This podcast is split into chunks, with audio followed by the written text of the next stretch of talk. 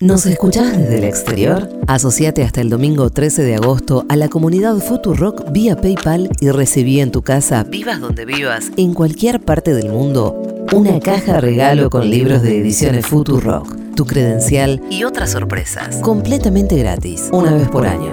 Sumate a la legión extranjera de la comunidad Futurock. Flor Halfon, Nico Fiorentino. Y todo lo que tenés que saber. El newsletter de Ahora Dice. De Ahora Dice.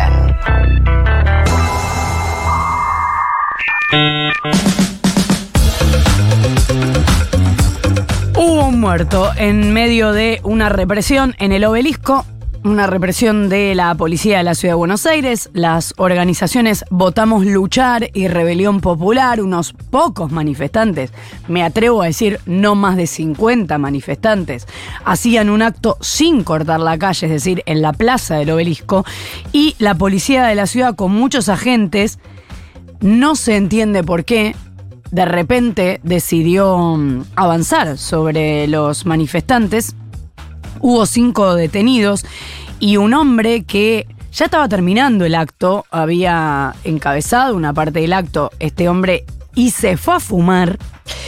Y fue abordado por la policía al final del acto. La policía lo agarra en el piso boca abajo algunos militantes dicen que incluso le pisó la cabeza, eso no, no está en los videos que se han difundido. Y una periodista le empieza a recorrer y en este clásico de ciertas movilizaciones, sobre todo de izquierda, les empieza a pedir a los detenidos que griten sus nombres para asegurarse que eh, se pueda seguir el curso de la detención. Esto, bueno, a partir de las desapariciones de la dictadura. Entonces algunos manifestantes empiezan a gritar sus nombres en, el momento de la detención. Y le pide a este hombre que grite su nombre y el hombre no, no dice nada. Entonces la periodista empieza a gritar que el tipo se estaba poniendo morado, se da cuenta que el tipo no contesta. Es eh, de quien estoy hablando Facundo Molares Schoenfeld, que finalmente murió, lo llevaron al hospital Ramos Mejía, no lo pudieron reanimar. En el comunicado oficial del gobierno porteño dice que el hombre se descompensó en una marcha y que se descompensó por eh, sus em, cuestiones físicas previas como si no hubiera sido en el marco del accionar policial.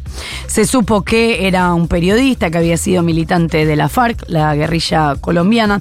Después lo que pasó fue que el jefe de gobierno porteño, Horacio Rodríguez Larreta, defendió el accionar policial. Esto es un gesto que se repite en Larreta, no preguntarse si hay algo para cuestionar en el accionar policial, porque es cierto que el hombre que murió era cardíaco, pero no estaba en el living de su casa, estaba siendo asfixiado por la policía. Bueno, el comunicado dice que murió por sus factores de riesgo. Y así como ayer decíamos que Bernie, con el asesinato a Morena Domínguez, dijo enseguida que estaba cerrada la investigación y nos llamó la atención. Bueno, hoy les digo, es impresionante como Horacio Rodríguez Larreta ni siquiera menciona que hay que estudiar el accionar policial. Vamos a llegar hasta las últimas consecuencias. No, no dice nada. Dice, eh, confío plenamente en el accionar policial. A eso se sumó Patricia Bullrich diciendo que apoyaba a Larreta en la defensa del accionar de la policía. En paralelo, había disturbios en Constitución. Usuarios del tren Roca tiraron piedras contra las rejas de la estación después de un corte de vías de trabajadores tercerizados de la empresa Que pedían el pase a planta permanente. Ahí también hubo represión, en este caso de la federal, hay imágenes desesperantes y mucho cuestionamiento respecto del corte Em, de parte del ministro de Seguridad Aníbal Fernández, del ministro de Transporte Diego Juliano, una mm, idea de que era raro que este corte se diera dos días antes de la elección. Y lo que va a pasar hoy es que desde las 10 de la mañana, aunque ya hay algunas manifestaciones de anoche, gran parte de las organizaciones sociales se van a manifestar en el obelisco en contra de lo ocurrido ayer con la policía porteña. Ahora sí es probable que haya corte de calles porque se a juntar mucha gente. La Cámara del Crimen de Resistencia apartó al abogado Ricardo Osuna de la defensa de César Sena, la pareja de Cecilia Strisovsky, y uno de los siete detenidos por su desaparición y presunto femicidio. Lo separó por entender que hay intereses contrapuestos con otra defensa que tiene, que es la de los padres de César también detenidos. La Cámara dispuso un cuarto intermedio hasta el martes plazo en que el imputado tiene que encontrar un nuevo abogado que lo represente y además se informó que la sangre encontrada en la camioneta de César Sena no era de Cecilia. Por otro lado, el gobernador de Chaco, Jorge Capitanich, se reunió con Gloria Romero, la madre de Cecilia. Colegiales se sumó a la lista de barrios con proyecto de ley para modificar el código urbanístico de la Ciudad de Buenos Aires, algo que ya lograron Núñez y Saavedra. Los vecinos y vecinas de Colegiales presentaron en la legislatura porteña una iniciativa para limitar las alturas y capacidades constructivas en la zona, como ya lo habían hecho en Palermo, Villartuza, Villa del Parque, Chacarita. Según el relevamiento de agrupaciones vecinales, en Colegiales hay más de 60 lotes en venta o con obras en marcha. Medio al borde de la ley, porque los candidatos no pueden hacer anuncios de gestión. Ayer Sergio Massa y Fernanda Raberta, que también es candidata a intendenta de Mar del Plata, anunciaron el aumento de jubilaciones por la fórmula de actualización. Será de 23,29% para un trimestre, septiembre, octubre, noviembre, por lo que una jubilación mínima quedará ahora en 87.600 pesos, bajísimo, pero como se viene haciendo habitualmente para evitar que queden por debajo del inflación, los jubilados de la mínima van a cobrar eh, esos tres meses 27 mil pesos cada mes, es decir, 27 lucas en septiembre, 27 en octubre, 27 en noviembre para complementar su eh, jubilación mínima, por lo que ningún jubilado jubilada va a cobrar menos de 114.460 pesos. A su vez, como también están atadas a la misma eh, fórmula, subieron las asignaciones familiares, la AUH, la asignación universal por hijo o por hija y la asignación por embarazo quedarán ahora en 17.093 pesos. Complemento lo que eh, contaba recién Flor respecto al eh, corte de vía que hubo en la estación Costequi eh, y Santillán respecto a estas dudas que marcaba el gobierno. Fue todo bastante raro lo que pasó ayer con el Roca.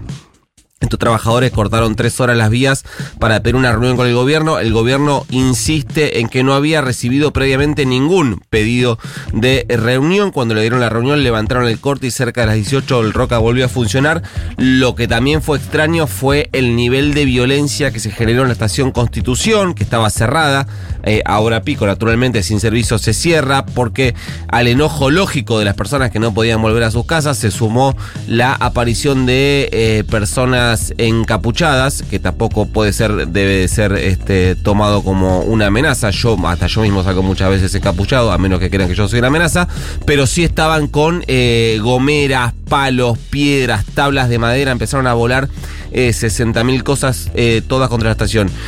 ¿Qué es lo que va a pasar con esto? El problema más grande es que el reclamo no va a tener solución, porque estas eh, personas piden el pase a planta permanente, son tercerizados de una empresa de seguridad, eh, y el gobierno dice básicamente dos cosas, que hay un decreto que no les impide eh, sumar planta nueva al Estado y a empresas estatales, y además que se habilitan el pase a planta de estos tercerizados, van a empezar a pedir pedidos de la cantidad enorme de, contratados, de contratados tercerizados que hay en el Estado, sobre todo personal de limpieza y de seguridad de muchos organismos públicos. Ayer patéticamente eh, siguieron muchos medios dejando activa la versión de un menor implicado en la muerte de Moreno Domínguez y más allá de eh, los medios, lo subrayo porque quien seguía alentando esta versión fue eh, Diego Kravitz, responsable de seguridad de Lanús y precandidato a intendente. de Lanús en declaraciones radiales ayer a la mañana seguía insistiendo con el testimonio o el supuesto o el hipotético o el este, comentado testimonio de un menor quien dijo Kravitz primero se adjudicó el delito de Morena Domínguez, el crimen de Morena e. Domínguez para tratar de eh, despegar del caso a eh, los dos adultos que después terminaron eh, detenidos. Son actualmente los únicos detenidos e imputados. Lo llamativo es que mientras Kravitz decía esto, que este testimonio le dijo a, a Rento Telman, dijo, yo tengo este testimonio, está en el expediente, si querés te doy el expediente. claro, tratando de utilizar esto porque se trata del mismo menor que eh, usó el mismo Kravitz para intentar manchar en este caso a la diputada Natalia Saracho. el, quien lo desmintió fue la fiscal Bazano. Silvia Bazano dijo, no está en la causa que el menor se haya hecho cargo del hecho. Es decir, eh, todo flojísimo, cuesta mucho eh, encontrar algún tipo de dato medianamente asemejable a la verdad o a los hechos que salgan de Diego Kravitz. Bien entrada la noche y luego de una jornada recontra eh, violenta que mutó entre la caravana con el cortejo fúnebre de Morena, la muerte que contaba recién Flor de eh, Facundo Molares, lo que pasó en Constitución, después conocido el asesinato del médico Juan Carlos Cruz en el robo de Morón, Sergio Massa brindó un mensaje a través de sus redes sociales. Entiendo que de alguna manera vino a reemplazar el mensaje al electorado que esperaba darle el acto de cierre que iba a ser ayer y que finalmente eh, no se hizo dijo que la política de seguridad no puede estar sujeta al debate político electoral, dijo que lo que se, discute el domingo son dos modelos, claro está, eh, llamó a principalmente a que las personas vayan a votar el domingo porque la máxima preocupación, es evidente, está en la participación electoral ahí vamos. Otro mensaje que dejó ayer eh, Massa más temprano fue sobre los especuladores del mercado de eh, cambio. Dijo que no le parece casualidad que haya subido 40 mangos el dólar en pocos días pero dijo que no está preocupado respecto a lo que pueda pasar el lunes pospaso, porque comparado con 2019, ahora el gobierno puede intervenir con dólares en el mercado, algo que Mauricio Macri no pudo hacer en ese 12 de agosto, si no recuerdo mal, eh, por su acuerdo con el Fondo Monetario Internacional, por lo cual se, fue una corrida eh, impresionante. Ayer el Blue volvió a tener una subida fuerte durante la tarde, llegó a 620 pesos. El dólar Blue después hubo intervención en el mercado y cerró a 602, 34 palos verdes perdió el Banco Central. Mandamos el news. Mande nomás. Y se va.